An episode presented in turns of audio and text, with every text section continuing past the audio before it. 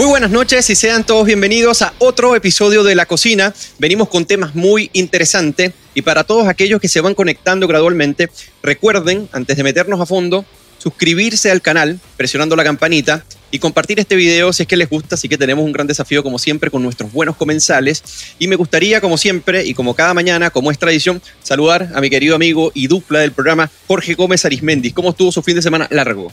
Calurosísimo, Eugenio. ¿Sabías tú Terrible. que esta es la olea- oleada de calor probablemente más grande en 70 años en este país? Así es.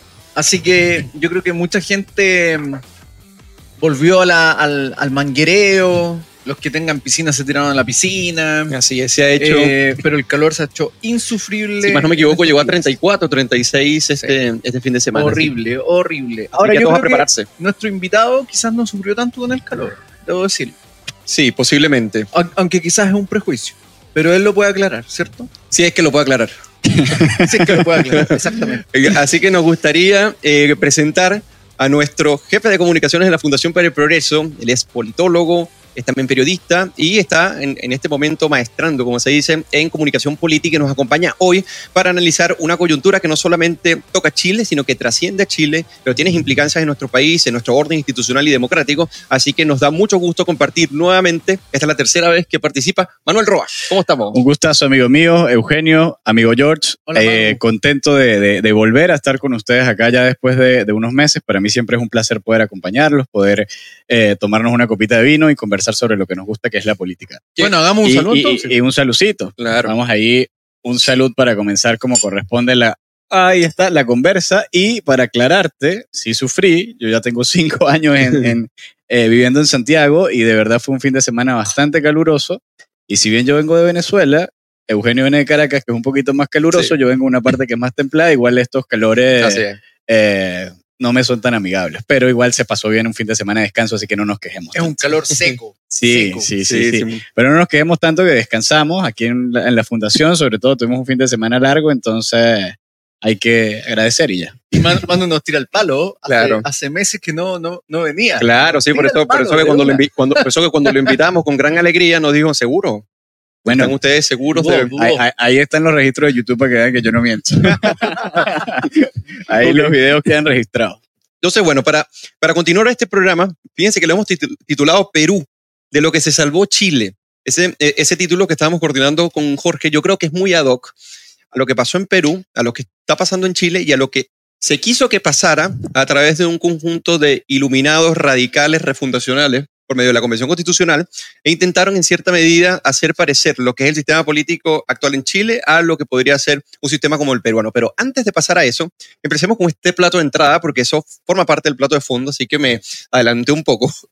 Y a mí me gustaría hablar del Chile de hoy con base a esta temática y conectarla luego con lo que pasa en Perú. ¿Pero por qué? Porque la encuestadora Criteria eh, sacó interes- una interesante encuesta donde pregunta acerca de cuál es la comparación del chileno promedio respecto de América Latina en un conjunto de temas, economía, salud, eh, seguridad, migración.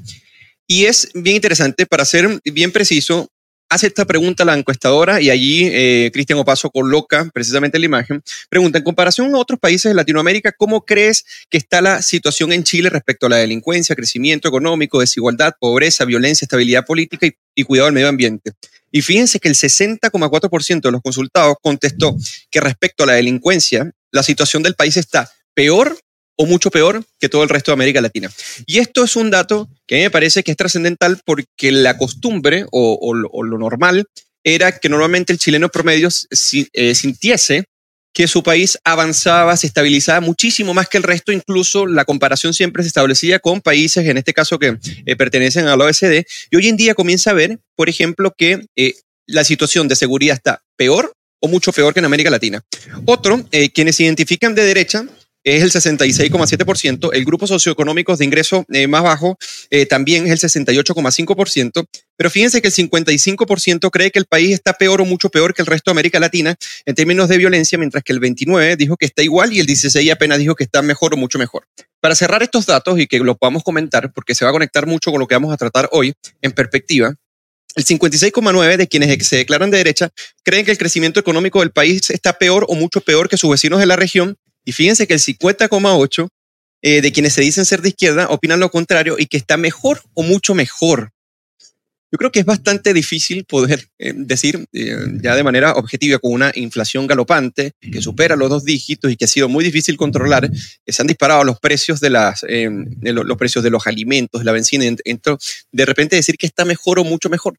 Deben ser que pueden ser eh, hijos de, de gente que son tan privilegiados que le- se les dificulta ver cuál es la realidad real que se pasa en Chile hoy en día. Así que, Ahí, Jorge claro, López. ahí hay una opción que es que sean parte de estos grupos privilegiados que tienen una perspectiva antimercado, anticapitalismo, eh, que de alguna forma idealizan además, digámoslo así, ciertos modelos o ciertos modos de vida, pero sin ellos sacrificarse. eh, claro, sufrir los efectos de eso, ¿cierto? Entonces se idealiza, ¿cierto?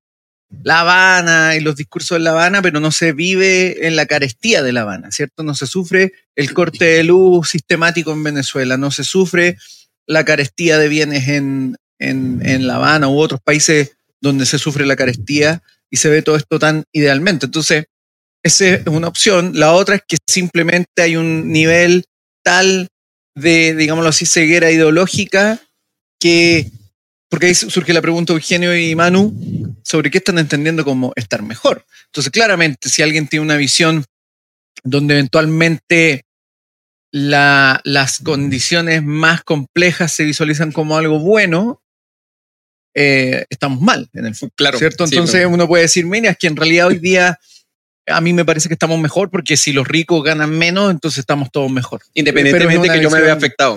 Eso- Exactamente. Bueno, que ese básicamente es, ese es el punto de la envidia y no como un ataque a hominem, sino como una pulsión que en este caso lleva a que, la perso- a que la persona diga, en resumen, ¿qué importa quedar tuerto yo con tal de verte ciego a ti? O sea, no le interesa el daño propio con tal de ver afectado al otro. Y esa es una pulsión que Que, juega mucho fíjate, es socialismo. un discurso que se vio muy claramente en octubre del 2019, noviembre del 2019, cuando de alguna forma se, se hacía alusión al daño al espacio público, que hoy día yo creo que es un daño generalizado. Y lo que se planteaba era como, bueno, ¿y, y qué tanto problema si eh, eh, Claro. eh, eh, en el fondo esto es una realidad que afecta a otros y ahora, bueno, que afecte a estos otros? Así es. En el sentido de, por ejemplo, la destrucción del área verde, Sí, ¿no? De del los metro, negocios, ¿te fijas? Como que, bueno, si algunos ya lo sufrían, ¿qué importa si los otros lo sufren? Que es muy en la línea de lo que de alguna forma Che Guevara decía, si, na- si nadie toma café, si ninguno toma café, o si uno toma café, entonces nadie toma café. Así Una es. cosa así. Yo voy a sumar otro dicho igual de popular a los dos que ustedes han dicho, como mal de muchos, consuelo de tontos, dicen por ahí, ¿no? Ahora como el, mal está compartido, entonces eso de cierta manera pues me podrá generar algún tipo de placer, no sé, y hace que mi relación con la realidad sea así de distorsionada. Oye, está bueno el dicho. que, Oye, ojo, y aquí, aquí hay que hacer, eh, hay varios discursos que se enarbolaron, incluso en algún momento creo que lo enarboló Joaquín Lavín, lo enarboló eh, eh, la, la señora Osandón, no recuerdo si era diputada o no en ese momento, pero era esta idea, muy nefasta a mi parecer, de que podemos ser, estamos mucho mejor si somos igualmente pobres, ah, claro, sí. Que era con Y respecto Camilo, al y tema... Camila Vallejo en algún momento también lo mencionó. sí. Y, y- y ahí también puede haber un- una respuesta a esta, a esta presunción de que hoy día estamos mejor que antes, lo que es muy raro en función de los datos, de la inflación, de una serie de elementos que hoy día nos indican que no estamos mejor Claro, que no estamos antes de creciendo, octubre de más 2019. bien las perspectivas para el 2026 son terribles. Quiero pasar contigo, Manuel. Fíjense que hace dos semanas nosotros vimos el dato acá, en la cadena, que el 72% cree que Chile va por mal camino. El registro más alto desde que asumiera el presidente Gabriel Boric en marzo. Eso es mucho decir. El 72%, o sea, 7 de cada 10 chilenos piensa, más de 7 de cada 10 chilenos piensa que el país eh, va por mal camino. Y eso se conecta ahora que com- comparativamente, por eso traigo el dato, resulta que incluso para una mayoría estamos peor que otros países de América Latina que quizás tengan problemas incluso mucho más graves con respecto a la seguridad, a la violencia. Eh, Manuel, ¿qué, ¿qué te dicen a ti estos datos tú como analista? Mira, eh, si veo el vaso medio lleno eh, sobre este pesimismo generalizado que parece expresarse en esa encuesta, es que por lo menos ahora los chilenos parecen estar comparándose con eh, sus vecinos, ¿no? Con América Latina. Yo creo que durante 30 años el progreso de Chile fue tan significativo y generó pues tantas sensaciones ambivalentes. Algunos decían que Chile estaba mal, pero a su mismo tiempo se comparaban directamente con todos los países de la OCDE, ¿no? Desde, yo llevo cinco años acá y desde que yo llegué todo el tiempo era la comparación nosotros sí hemos logrado esto, pero la OCDE ha logrado esto otro, o nosotros estamos aquí, pero la OCDE ya está allá. Y uno siempre decía que esa eh, comparación era un poquito odiosa también, porque era no entender de dónde se venía y también era parte de ese nivel de expectativas que se había generado pues, por el mismo progreso de los últimos 30 años en Chile, que eh, parece de nuevo eh, reconocerse por la mayoría de los chilenos, ¿no? Después de ese estadio del 2019. Entonces, empezar a compararse con América Latina, yo creo que al menos es una mediana buena noticia, pero evidentemente seguimos con este pesimismo generalizado donde en la caída de la calidad de vida de los chilenos, pues parecemos, parecen generalizar de que estamos peor que en muchos otros países de América Latina. En este caso, y no por ser autorreferente, nosotros que venimos de Venezuela, donde la criminalidad alcanzó, eh, no sé, 92 muertos por cada 100.000 habitantes, siendo eh, ahí ahí con El Salvador, con Tegucigalpa, quizás Caracas, moviéndose entre las ciudades más peligrosas del mundo, uno sabe que eh, Chile no es el mismo Chile eh, seguro que pretendía ser hace años y que ha caído en una inseguridad delicada de la cual pues los gobiernos tienen que hacerse parte, pero no está todavía a ese nivel centroamericano, ¿no? Eso no quiere decir que no nos debamos preocupar, pero eh, yo creo que todavía se guarda bastante distancia en ese sentido, no para que esperemos en, actuar como sociedad y los gobernantes pues como administradores públicos, sino que también es válido empezar a compararse con la región, pero también en su justa medida. Es yo creo que igual normal, igual eh, entendible que la gente pueda sentirse así, sobre todo en temas de seguridad, que no era una noticia eh, común en Chile, pero eh, como digo, quizás que ese pesimismo no opaque quizás el, el raciocinio general de la opinión pública chilena, porque si bien ha caído Chile en un montón de variables, todavía hay eh, varios indicadores en los que Chile no está tan mal al lado de América Latina. Y como digo, que no se tome como, como consuelo eh, de tontos, sino como eh, que hay posibilidades de corregir sin caer en un pesimismo generalizado que quizás no, nos genere o nos haga, nos haga caer como país en una inacción, ¿no? Cuando tenés un pesimismo totalmente eh, tomado la opinión pública, pues simplemente, mira, ya estamos tan mal que ya no hay nada que hacer, ya, no hay, ya, ya todo da lo mismo. Eh, pero no, hay un montón de cosas que nos deben alertar, pero alertar para la acción y para corregir y para volver a tomar el rumbo con mejoras incluso que llevó a Chile a tener buenos indicadores no solo en seguridad, sino en economía, en un montón de variables más. Sí, a propósito de lo que dice Manu, yo creo que hay dos factores que uno debería considerar en este pesimismo. Que es un pesimismo que uno en términos comparativos podría decir exagerado, pero que a mí me parece que no lo es tanto si consideramos estos factores. Primero, Chile probablemente en los últimos años había tenido tasas de inflación bajas en comparación al resto de la región, muy bajas. Por lo tanto, la ciudadanía estaba acostumbrada a una situación en términos macroeconómicos más bien estable, ¿cierto? Eh, no había una alta inflación, no habían fluctuaciones inflacionarias enormes tampoco y por lo tanto había, digámoslo así, una normalidad en términos de inflación muy baja en comparación a países como Argentina eh, y otros países que tienen altas tasas inflacionarias casi ya estructurales, digámoslo así. Y por otro lado, el tema de eh, la criminalidad también estaba dentro de, estándares muy bajos en comparación a la región. Y los estándares no solo en términos como estadísticos, porque yo creo que el tema estadístico indica ciertos aspectos, pero además me parece que lo relevante en el cambio de opinión de la ciudadanía tiene que ver con la connotación del tipo de delito. Por ejemplo, el más claro o los más claros ejemplos de eso es la irrupción del sicariato y la irrupción del, secuestro como un, como un delito que se vuelve o se lamentablemente se empieza a, aparecer como algo más habitual. No, y el sistemático uso de armas de fuego. Exactamente, exactamente, el, ajuste de cuentas. Y eso cambia radicalmente la percepción del ciudadano chileno porque eso no era visto antes en términos de No era visto. Y por lo tanto yo creo que esos dos factores inciden en este pesimismo que, como bien dice Manu, en términos de los datos más macro, todavía Chile sigue siendo, eh, y voy a, usar, voy a, usar, irónicamente la frase de Piñera, un oasis en la región.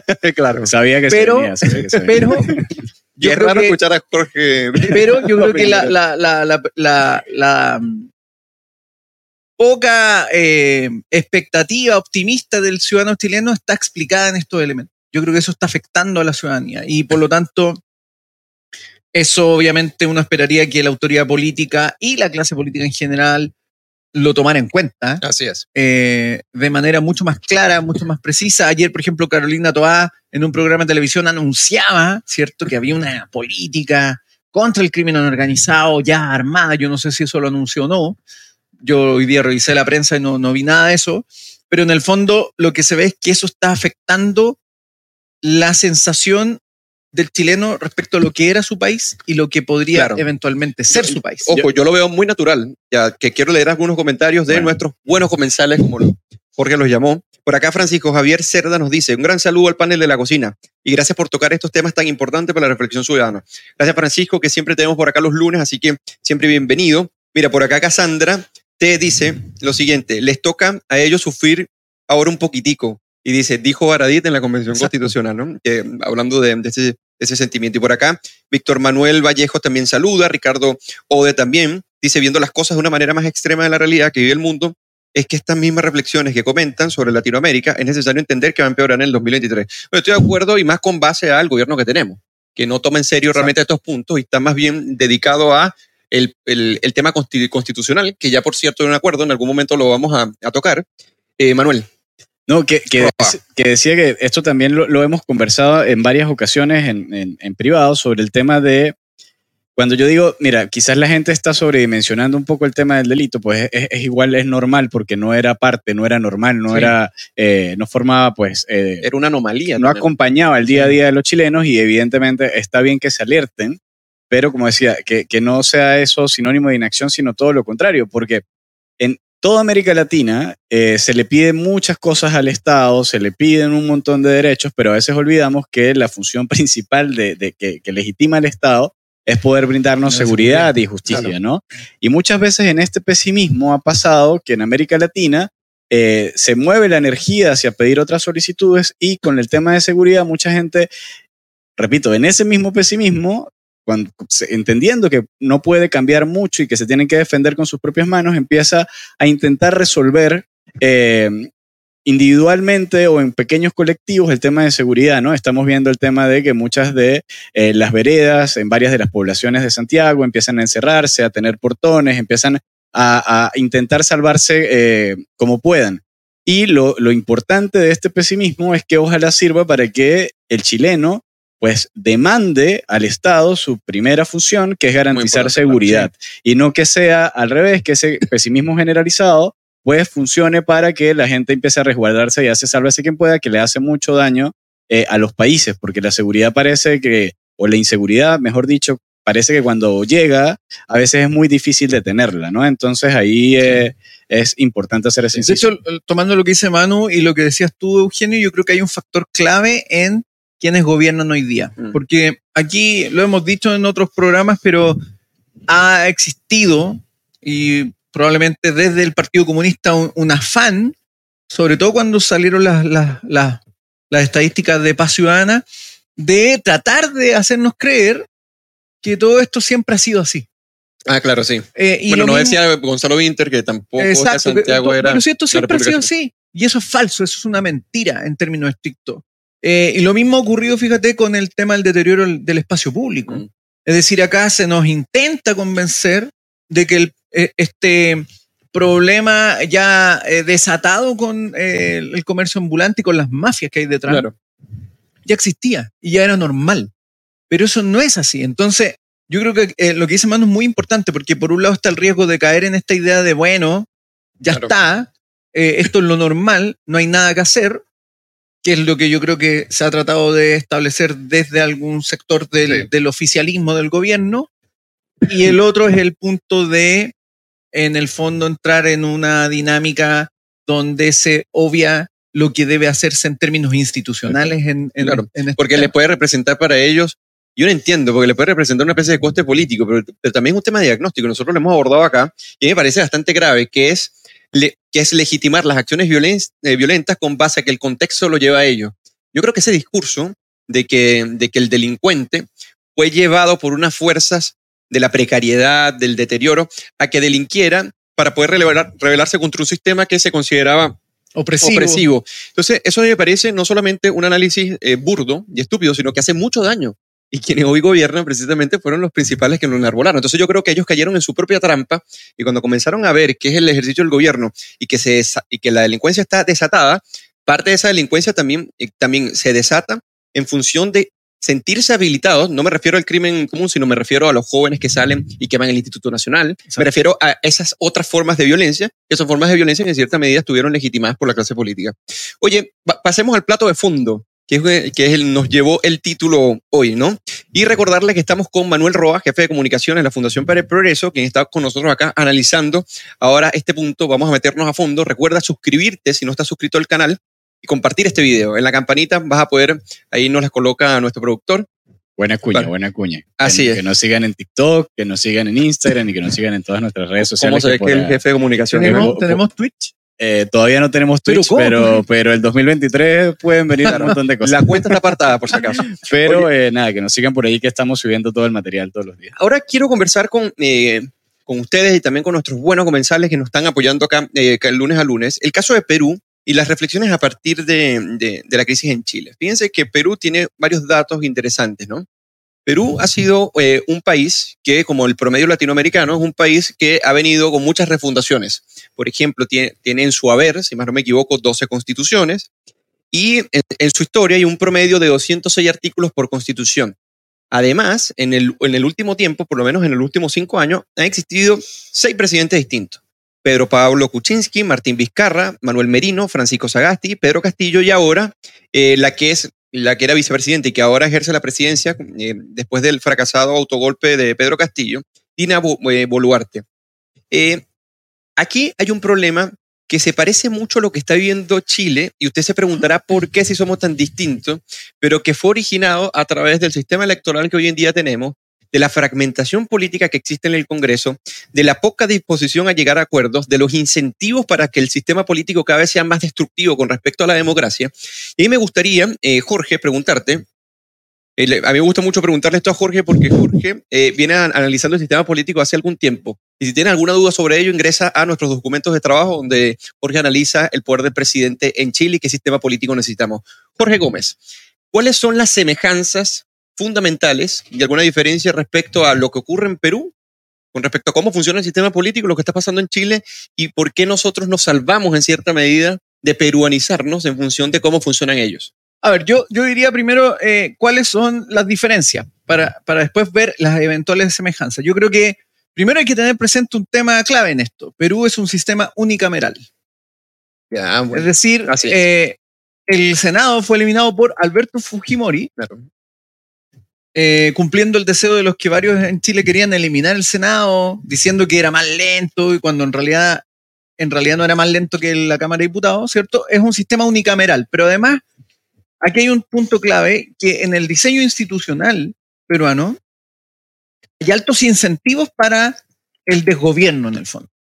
Primero porque el Congreso tiene incentivos altos para eh, apuntar a la destitución de un presidente muy fácilmente, pero además porque el Poder Ejecutivo también tiene incentivos para eventualmente disolver el Congreso tal como lo intentó en este caso el expresidente ahora eh, Castillo. O sea, una guerra entre poderes públicos. Exacto, se, se, se tensiona a tal nivel ambos poderes que eh, la gobernabilidad se hace insostenible. Y hay otro factor que a mí me parece importante en términos de diferencia, pero que me liga con las similitudes, que tiene que ver con un sistema de partidos que en Perú, en términos, digámoslo así, estrictos, prácticamente no existe. Es decir, Claro. en Perú lo que hay es partidos ad hoc que van surgiendo, incluso en muchos casos surgen en el contexto, en el contexto electoral, pero se van disolviendo en el camino, se desgrana el sistema político y por lo tanto un sistema político muy fragmentado y por lo tanto a nivel del poder legislativo muy difícil de generar cohesión. Eso yo creo que son los factores que hacen que Perú tenga este nivel de, de inestabilidad. No hay que olvidar que eh, eh, esto, eh, esta salida de un presidente no es ya un primer hecho, sino que ya ocurrió hace, si no me equivoco, dos o tres años atrás Claro, con sí. el caso de, eh, de Puchinsky, ¿cierto? Claro. Entonces vemos que hay inestabilidad en el sistema. Uno podría pensar, y ahí hay una discusión que me parece interesante, que la, la dejo ahí abierta, pero antes de pasar a las, a, las, eh, a las similitudes, es que hoy día lo que vemos en términos de análisis es que parece que la institucionalidad peru- peruana logró sortear un elemento de crisis.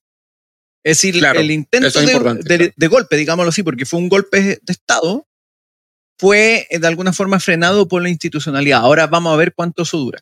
En términos de, de similitudes, para un poco abordar el tema, yo creo que acá Chile podría entrar en un problema a nivel de sistema de partidos eh, y podría eh, eventualmente los partidos ir peruanizándose, digámoslo así, en el sentido que es muy fácil primero formar partidos políticos, los partidos políticos eventualmente entran en tensiones muy rápidas y por lo tanto eso podría hacer que el sistema de partidos eh, sea muy fraccionado, considerando además un sistema electoral que contribuye más al fraccionamiento. Por lo tanto, ahí tarea para los legisladores, los asesores legislativos, por favor, empiecen a revisar cómo evitar que Chile termine siendo eh, como Ya sea. Perú en términos políticos. Manuel Roa, ¿cómo tú ves el asunto en Perú?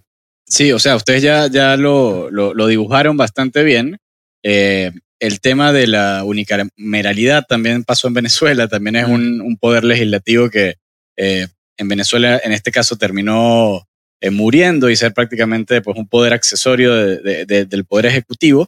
Y estoy totalmente de acuerdo con, con lo que ustedes dicen sobre el tema de, la fragmentación, eh, sobre lo bien que le hace el Senado al diálogo y a la deliberación democrática, cosa que muchos intentaron torpedear con fake news, como eso que dice eh, Jorge sobre que enlentecía el proceso y que muchas de las reformas y de los cambios que pedía el pueblo chileno no se terminaban finiquitando porque el Senado pudiera, pudiera enlentecer.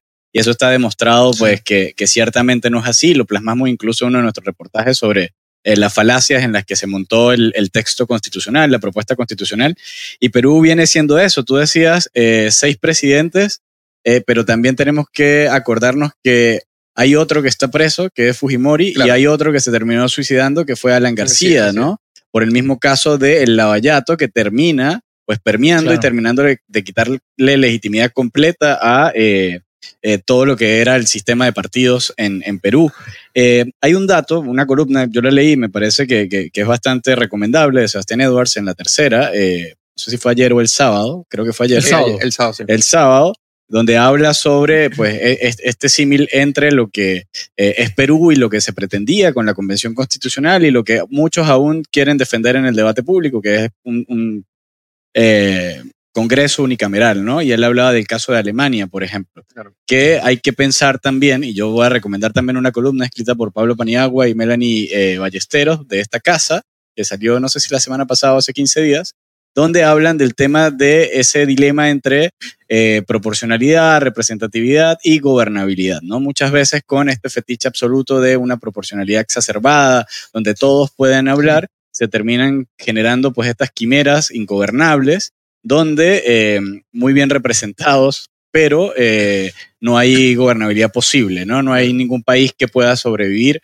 a, a este, a este caos. Recordemos que el presidente Castillo, expresidente ya Castillo, termina ganando la primera vuelta como por 13 puntos. O sea, él sacó 13 puntos, no creo que más que eso, si no mal recuerdo. Sí, la- pero la diferencia yo creo que no llegaba ni, ni a cinco décimas. Era, era, era, era una locura porque era demasiado fragmentado entre un montón de candidatos que, como dice eh, eh, Jorge, parecían más movimientos electorales que partidos políticos y ahí está qui- quizás el problema, ¿no?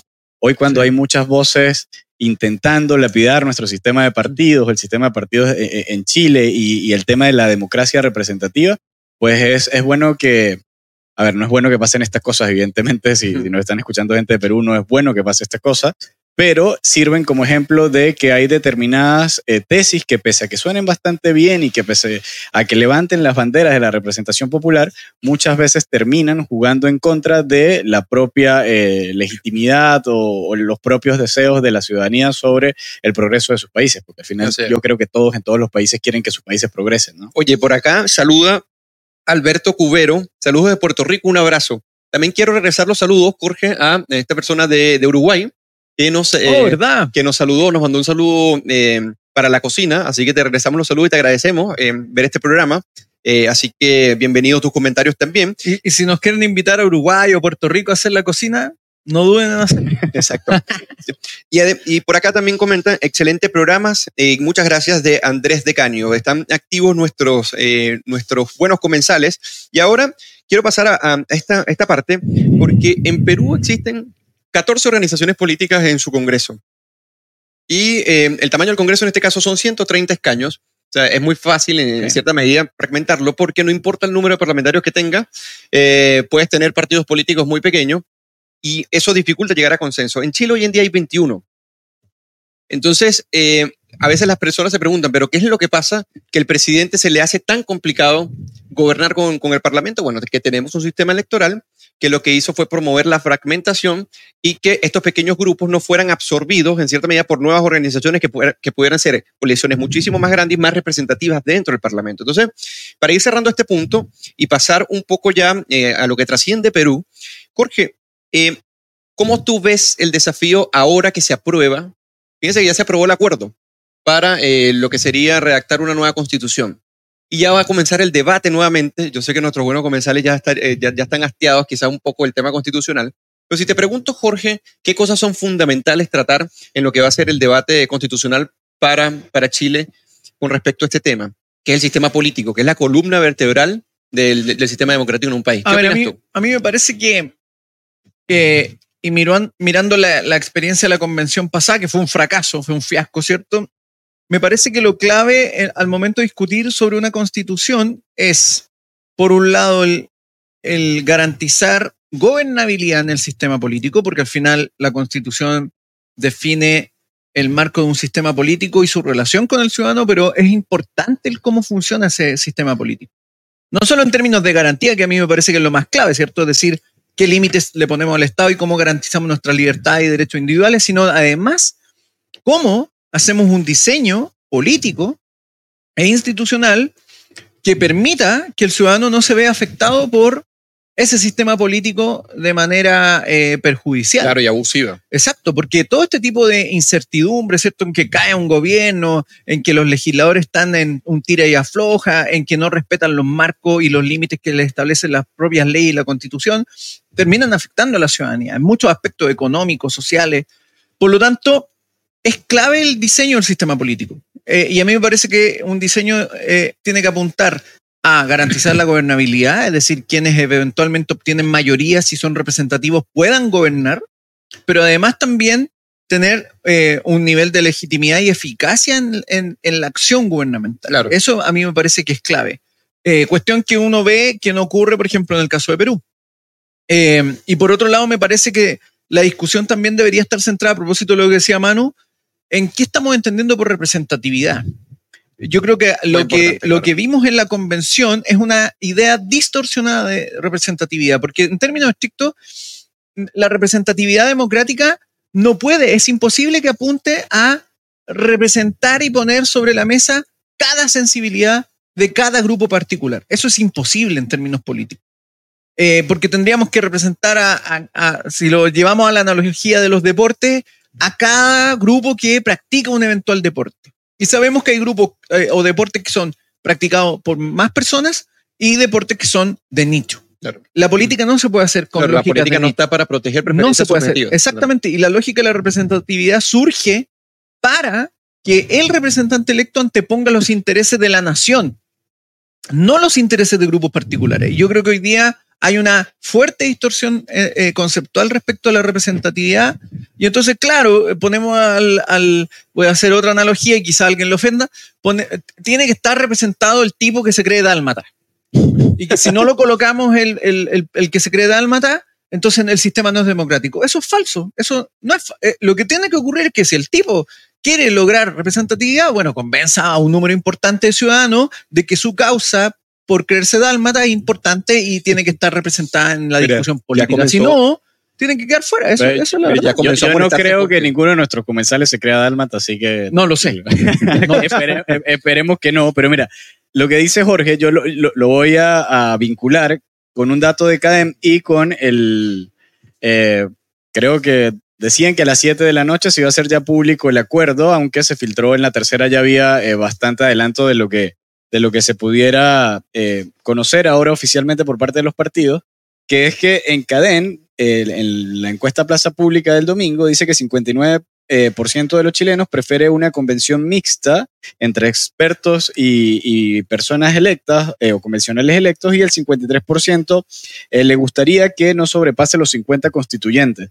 Al menos, hay, eh, hay que hacer el inciso, al menos la información que tenemos hasta ahora, porque no sé si están ahora quizás publicándolo oficialmente, el acuerdo parece estar bien coherente con lo que están expresando queriendo los chilenos, porque sería más o menos 50 constituyentes electos, eh, 12 eh, ¿Expertos? 12, creo que dos expertos por el Congreso y dos expertos Por el más Senado. por el Senado, lo que daría algo así como 74 eh, convencionales y eh, representa bastante pues el dictamen de la opinión pública, Claro. porque lo que tú decías, y ahí viene la conexión, de que hay algunos opinadores de oficio que tienen quizás algún eh, fetiche con la participación popular excesiva, ¿no? Si no hay una participación popular plebiscitaria directa, entonces no estamos hablando de democracia. Cuando la democracia representativa eh, trabaja también de otras formas, ¿no? Entonces ellos decían, no, pero esto tiene que ser 100% electo. Pero mira que un acuerdo que duró tres meses, donde eh, distintos sectores, representantes de distintas formas de ver el país, se tuvieron que poner de acuerdo para atender a las personas que querían participación popular, pero también para las personas que no querían que se repitiera el desorden de la convención y decían que quizás los expertos pudieran eh, ayudar en ese, en ese camino. Entonces, eh, la democracia representativa tiene este tipo de bondades que algunos se niegan en reconocerle, que es que obliga al diálogo eh, democrático, razonado y a la búsqueda de consenso. Claro. Estaba hablando con, con, con Eugenio antes de comenzar el programa, que en, para poner un ejemplo, Jorge, que es tan bueno poniendo ejemplos eh, de lo que serían las bondades de la democracia directa. Si hoy hubiéramos puesto una pregunta en plebiscito en Chile, donde las dos opciones serían o 100% electa, o 100% electa o 100%, por ejemplo, eh, de convencionales o expertos eh, elegidos por el Congreso, como lo sugirió Amarillos por Chile, una opción aplastaría a la otra 100%. Claro. Quizás si ganaran 100% elegidos por eh, la ciudadanía, los que querían expertos hubieran quedado totalmente excluidos de la fórmula. Eh, usando obviamente un poquito la, la, eh, la radicalidad del ejemplo, pero para entender de que no siempre eso pudiera ser eh, 100% positivo. Entonces, en, los mecanismos de la democracia representativa, donde el Congreso es una de sus grandes eh, eh, figuras de representación, se tuvo que llegar a acuerdos. Esa cocina tan eh, mal nombrada por parte de, muchos, eh, repito, opinadores de oficio a veces, pues es la misma democracia representativa, donde distintas facciones tienen que sentarse, tienen que ver eh, tienen que negociar, tienen que poner máximos, Convencer. tienen que ceder, convencer Claro. y llegar a acuerdos que sean más representativos de la chilenidad que la mera imposición de una mayoría sobre otra eh, no tan mayoría, ¿no? Entonces, eh, el acuerdo tendremos que leerlo luego y conversarlo luego, pero si es lo que es, al menos es coherente con, la, con lo que quiere la gente. Y ha sido una de las cosas que han intentado achacarle, ¿no? Que no está de acuerdo con lo que quiere la gente porque es una cocina que está desatendiendo el clamor popular. Y eso no es una de las grandes ventajas que aún preserva Chile y que esperemos que no solamente se mantenga, sino que se siga profundizando, que es este cruce entre la demanda ciudadana y lo que los políticos tienen que comenzar a tomar en cuenta por más que no quieran, Así es. que ese es el tema. Oye, vamos a pasar ahora a nuestro... eh, quería hacer un comentario muy rápido eh, con respecto a Chile y la región, ya que Chile en este momento se compara con la región y piensa que en muchos ítems está peor que la región, por lo menos en promedio. Este, la región hoy día pasa por momentos bastante complicados, ¿no? Sí. Lula da Silva en Brasil, por ejemplo, eh, una persona acusada de corrupción, eh, que está implicada, eh, que estuvo implicada en muchos casos. Lo que está pasando en Argentina con Cristina Fernández, una vicepresidenta ya con un cargo de seis años en el momento que terminó el periodo. Tenemos, bueno, eh, la crisis política que tiene Nicaragua con una violación sistemática a los derechos humanos, el tema de Venezuela y las, y las reformas radicales con las que llega Gustavo Petro. Entonces, Bukele también. Y Bukele, por ejemplo, Bukele que hoy en día muchas personas lo endiosan, pero la, la idea es poder ver el detalle. Normalmente se quedan con la cifra grande. ¿Cuántas Sí. personas apresó Bukele? Bukele? Sí, pero ¿cuántas personas no pertenecían realmente a, a, a estas pandillas y que simplemente por tener el tatuaje o por haberse salido en algún momento de la pandilla la que participó en algún momento también pagan junto por pecadores? Son cosas que están ocurriendo y que, y que están documentadas y que si bien la seguridad es fundamental, también los respetos de lo eh, los, los derechos del individuo. El que delinque hay que perseguirlo y apresarlo. Es, eso es obvio, o sea, nosotros eso no lo ponemos en duda. Pero las soluciones autoritarias están comenzando a surgir. Y con esto cierro un poco. Perú, que lo venimos nombrando, el hermano de Ollanta Humala, Antauro Humala, por ejemplo, es una de las personas que eh, por ejemplo, quería casi que tomar el norte de Chile con una tanqueta, por ejemplo, eh, llevarse al hermano preso porque está mm, supuestamente metido en casos de corrupción. Entonces, con soluciones muy radicales que hasta, em, eh, no estoy seguro, eh, pero creo haberlo leído en algún diario, hasta de acuerdo con respecto a la pena de muerte, por ejemplo, esas soluciones autoritarias y que comienza a sonar ese nombre en Perú. Entonces, ¿cómo ven ustedes? Porque esto es un cúmulo de inestabilidad que pasa por unos años, de repente suben los commodities y las buenas administraciones, y hay algunos países que se mantienen. Caso Chile, por ejemplo, a pesar de las vicisitudes. Pero hay otros, suben los commodities, destruyen, destruyen al país, como pasó en Venezuela, y bueno, viene la decadencia. Pero viene una copia de la decadencia en cada uno de estos países que les gusta a las personas como que volver a repetir y que parece que es un ciclo que no se termina. Entonces, querías, antes de pasar al, al jugo de la semana, saber su opinión. Bueno, Manu, si quieres tú partes. Eh, ¿No? sí, eh, eh, suben los commodities y tú dices, mira, eh, y hubo épocas de bonanza y de sensación de, de prosperidad en Brasil, hablan de la cuarta potencia. No sé si se acuerdan ustedes de eso. claro, mira, yo, yo, le pregunto a Manu si pasó lo mismo para No, no, adelante, adelante. Le pasó lo mismo en el fútbol. y la cuarta potencia hablaban y que iban a crear los BRICS y que los BRICS iban a empezar a, a moverse en el, en el mercado internacional de una manera bastante dominante. Y eh, lo que queda con esa subida de bonanzas parece ser grandes nombres. La columna ayer de Carlos Peña hablaba de que quizás el gran cáncer de América Latina es pues que eh, esas propuestas son personales y no en, en, la impersonalidad de las instituciones, que son las que deberían empezar a responder. ¿no? El delirio americano se llama la Exactamente. Uno cuando eh, ve que eh, Argentina eh, tuvo su momento de, prosperidad gracias al alza de, la soja, por ejemplo, Brasil por el petróleo, uno decía, bueno, era una buena oportunidad quizás para poder crear estabilidades institucionales que pudieran perdurar y ayudar a la prosperidad de ambos países. Pero lo que vemos es que lo que quedaron fue liderazgos robustos que trascienden la institucionalidad como el caso de Cristina eh, Fernández y de Lula da Silva, por ejemplo. Y seguimos contando la historia de América Latina, y no quiero sonar como cliché o, muy narrativo, pero a partir de los grandes nombres, ¿no? Siempre hemos sido como un continente bien divertido en ese caso, decía Vargas. Yo sé que uno de los pocos países aburridos que quedaban en América Latina, claro, estamos hablando de hace cinco o seis años, era Chile, porque ganar a uno, ganar al otro en la presidencia no parecía que el futuro de Chile estuviera en juego, sino que había un acuerdo institucionalizado sólido y había una, pues, una república que, resistía ante cualquier delirio americano, totalitario, autoritario. Eh, y en América Latina eh, parece que eso fue simplemente una excepción y se sigue replicando los grandes nombres. Petro, eh, López Obrador, Lula Silva vuelve porque vuelve después de otro gran nombre que es eh, Jair Bolsonaro. Y cuando yo hablo de grandes nombres, no, no estoy emitiendo eh, eh, apologías a ellos, sino que son nombres que terminan opacando la institucionalidad. No estamos hablando de países estables institucionalmente. El caso de Perú, pese a todo lo negativo, pues como dice Jorge, resistió al menos la institucionalidad en ese caso, pero seguimos contándonos a partir de, de, de, estos grandes personeros que permiten refundar cada vez que aparece en la República y empezar todo de nuevo y así no hay ningún país que, pues, que prospere ni que resiste. Entonces, eh, estamos como estamos porque, bueno, eso es lo que sigue pasando. Claro, uno podría al final preguntarse si América Latina hoy día vuelve a su ciclo habitual de fragilidad institucional. Yo creo que en eso estamos. O sea, si uno mira la historia de América Latina, probablemente desde la propia independencia, ¿cierto? Claro. Cuando en el fondo se, se desarma el, el, imperio, ¿cierto? Y de alguna forma surgen estas naciones independientes, lo que ocurre es que, claro, hay un intento de, implantar y de establecer una institucionalidad, pero que a la larga no logra nunca cuajar, digámoslo así. ¿eh? Y esa inestabilidad se vuelve muy patente en el siglo XIX en varios países de la región. Ahí Chile es estudiado como un caso extraño, pero también tiene sus bemoles.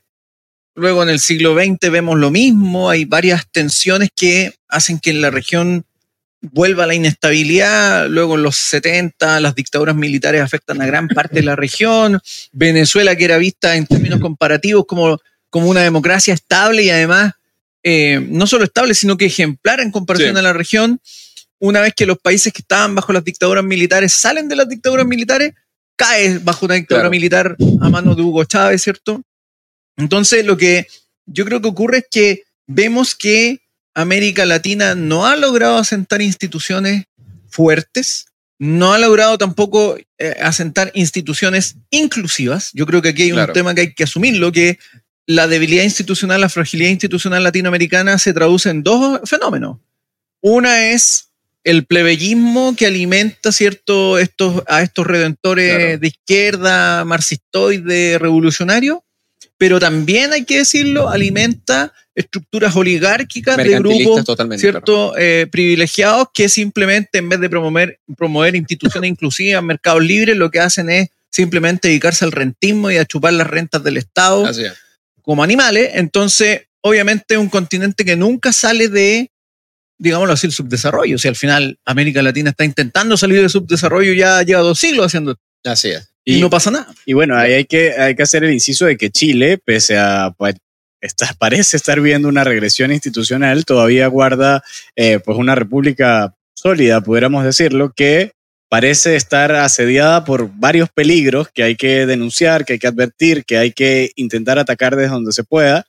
Pero eh, en comparación con América Latina, Chile hoy, pese a todos los errores, pese al pesimismo generalizado, sigue eh, teniendo instituciones eh, sólidas. Ahí hay un punto porque Sí. yo siempre lo he conversado Y hay con que Jorge. defenderla, hay que seguir la tradición caudillista, personalista y militarista en Chile fue muy, eh, de muy bajo calibre, si podríamos decir, y eso permitió el desarrollo de instituciones más fuertes que se fueron consolidando. Por eso que hay tan pocas constituciones en su haber, por eso es que eh, la sociedad civil se fue complejizando y fue mostrando ejemplos para América Latina de una manera muy... Por eso que se asentó en la- las dinámicas de mercado, incluso cuando llega la, concertación y logran consolidar la democracia, incluso, o sea, continentalmente, pero también mundialmente, Chile ha sido un ejemplo. Entonces, eh, uno, claro... Una paradoja. Claro, exactamente. Oye, ahora vamos a pasar al jugo de la semana, hablando de estas dinámicas extractivas, parasitarias, de un conjunto de personas. Ya, pues ya yo voy a venir con mi jugo. Vamos a empezar por tradición con Jorge Gómez Arismendi. ¿Cuál es tu jugo esta semana? Hoy día vengo con un jugo internacional. Como es el programa hoy en día, claro. Hoy día el, Frente Amplio y el Partido Comunista no me, no Van me dieron, descansar. no me dieron material. No, de- eh, fueron de, de fin de De semana. fin largo. de semana largos. Pero tengo a un, eh, digámoslo así, un líder político español, ¿cierto? Juan Carlos Monedero, que mostró muy bien el doble discurso hoy día predominante en esta izquierda fenchuy pachamámica, ¿cierto? que España también la tiene, donde él primero, eh, frente a la acusación y condena de Cristina Fernández, acusa que hay un golpe blando. Ya que Cristina Fernández es vicepresidenta, acusa un golpe blando y dice que en el fondo los poderes oligárquicos están detrás de esto. Y resulta que al día, prácticamente al día siguiente, cuando Pedro Castillo, ¿cierto? Este líder del socialismo del siglo XXI, digámoslo así, hace este golpe disolviendo el Congreso en Perú, Monedero pregunta, ¿y por qué dicen que estos golpes aquí no hay muertos, no hay tanques, no hay metralletas? Esto no es un golpe de Estado, esto es parte del juego institucional. Aquí vemos el doble estándar Qué de estos gurús, ¿cierto? claro. De estos gurús internacionales que vienen a dar charlas a Chile, que son gurús del Frente Amplio, y que muestran muy bien el doble discurso que tienen estos actores respecto a las instituciones. Finalmente, cuando las instituciones los afectan, acusan a las instituciones y se quejan de las instituciones. Pero cuando ellos atacan a la cuando las instituciones les sirven de algo, sobre todo para servirse el poder, uy, las defienden con, con ahínco. Así que, Juan Carlos Mon- Monedero, yo sé que tú no estás viendo la cocina, quizás sí, tú eres el jugo de esta semana en la cocina. Muy buen jugo, Jorge Gómez, porque El- lo conectaste muy bien con eh, el, el análisis eh, latinoamericano que estamos haciendo hoy día. Tan incoherente, tan incoherente que raya ahí como en la línea del ridículo, ¿no? Sí. Increíble. ¿Quién yo o Monedero? No, no, por Dios, Jorge, Ah, tú nunca, monedero, monedero.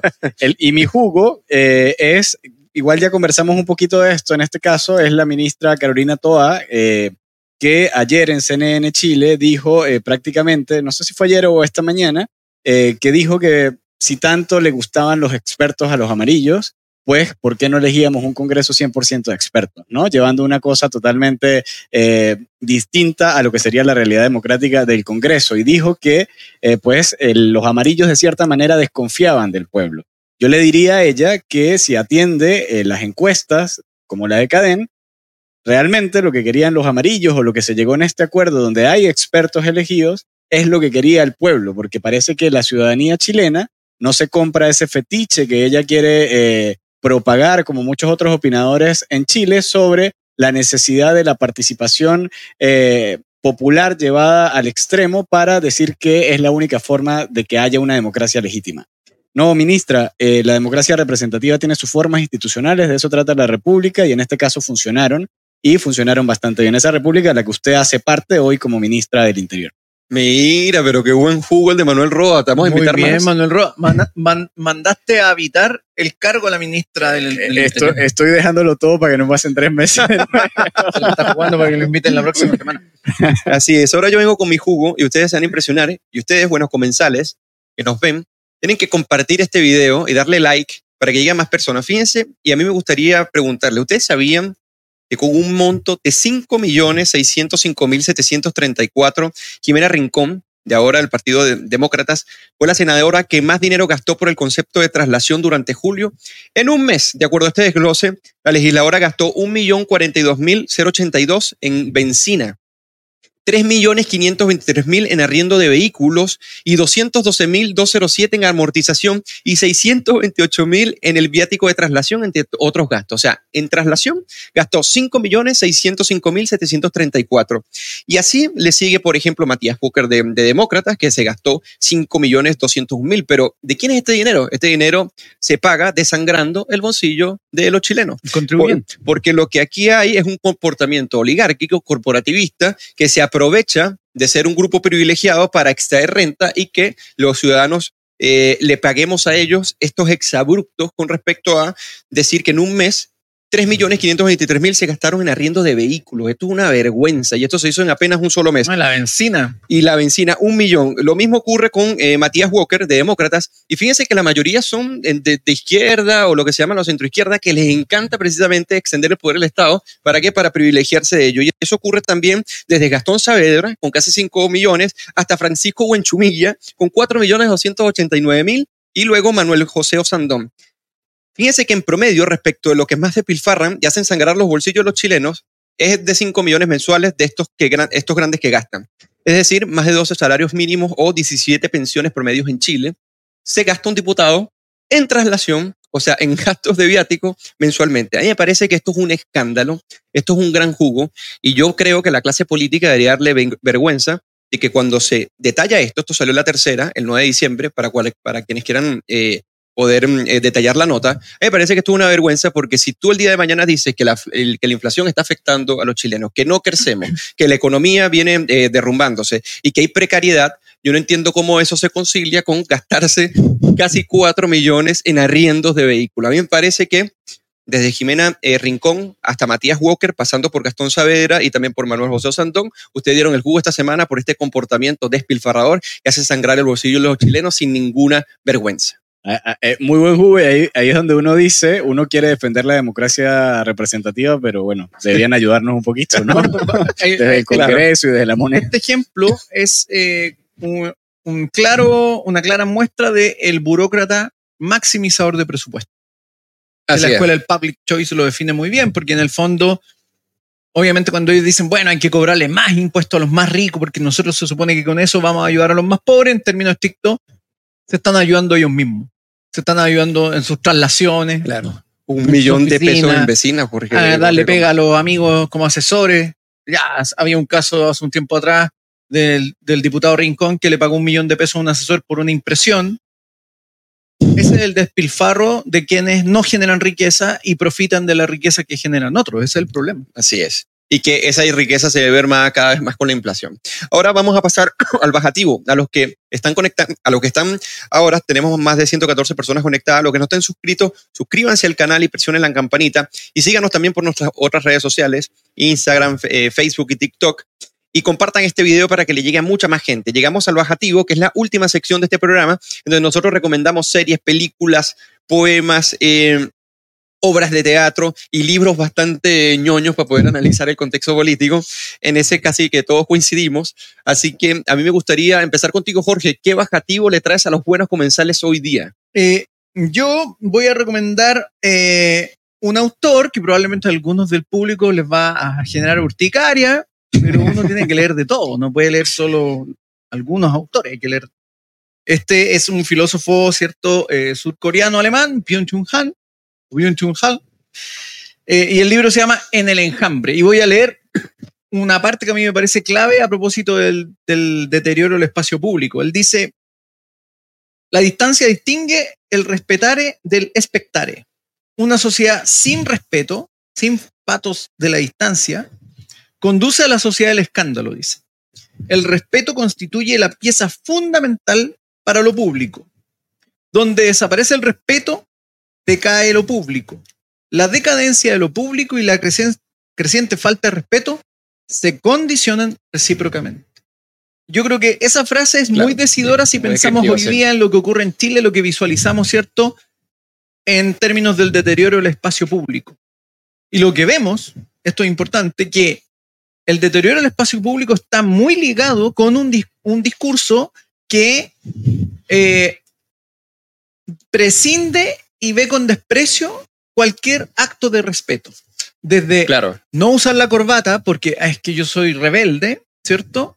Hasta la idea de que es bueno saltar, el, torniquete, saltar el torniquete, de que es bueno, es válido romper la señalética. Todo eso es un cúmulo de acciones de falta de respeto que se traducen luego y se ven reflejadas en el deterioro del espacio público, eh, y ahí está el problema de, las personas que dicen, bueno, voy a instalarme aquí con mi negocio en plena calle y me importa un comino si es o no permitido, y así una sucesiva eh, serie de hechos que afectan finalmente el espacio público y que finalmente afectan la vida de las personas en general. Entonces, acá uno podría decir que el problema clave en Chile es de índole más bien conductual, algunos podrían decir moral, que tiene que ver con el respeto. Oye, qué, buen, qué buena recomendación.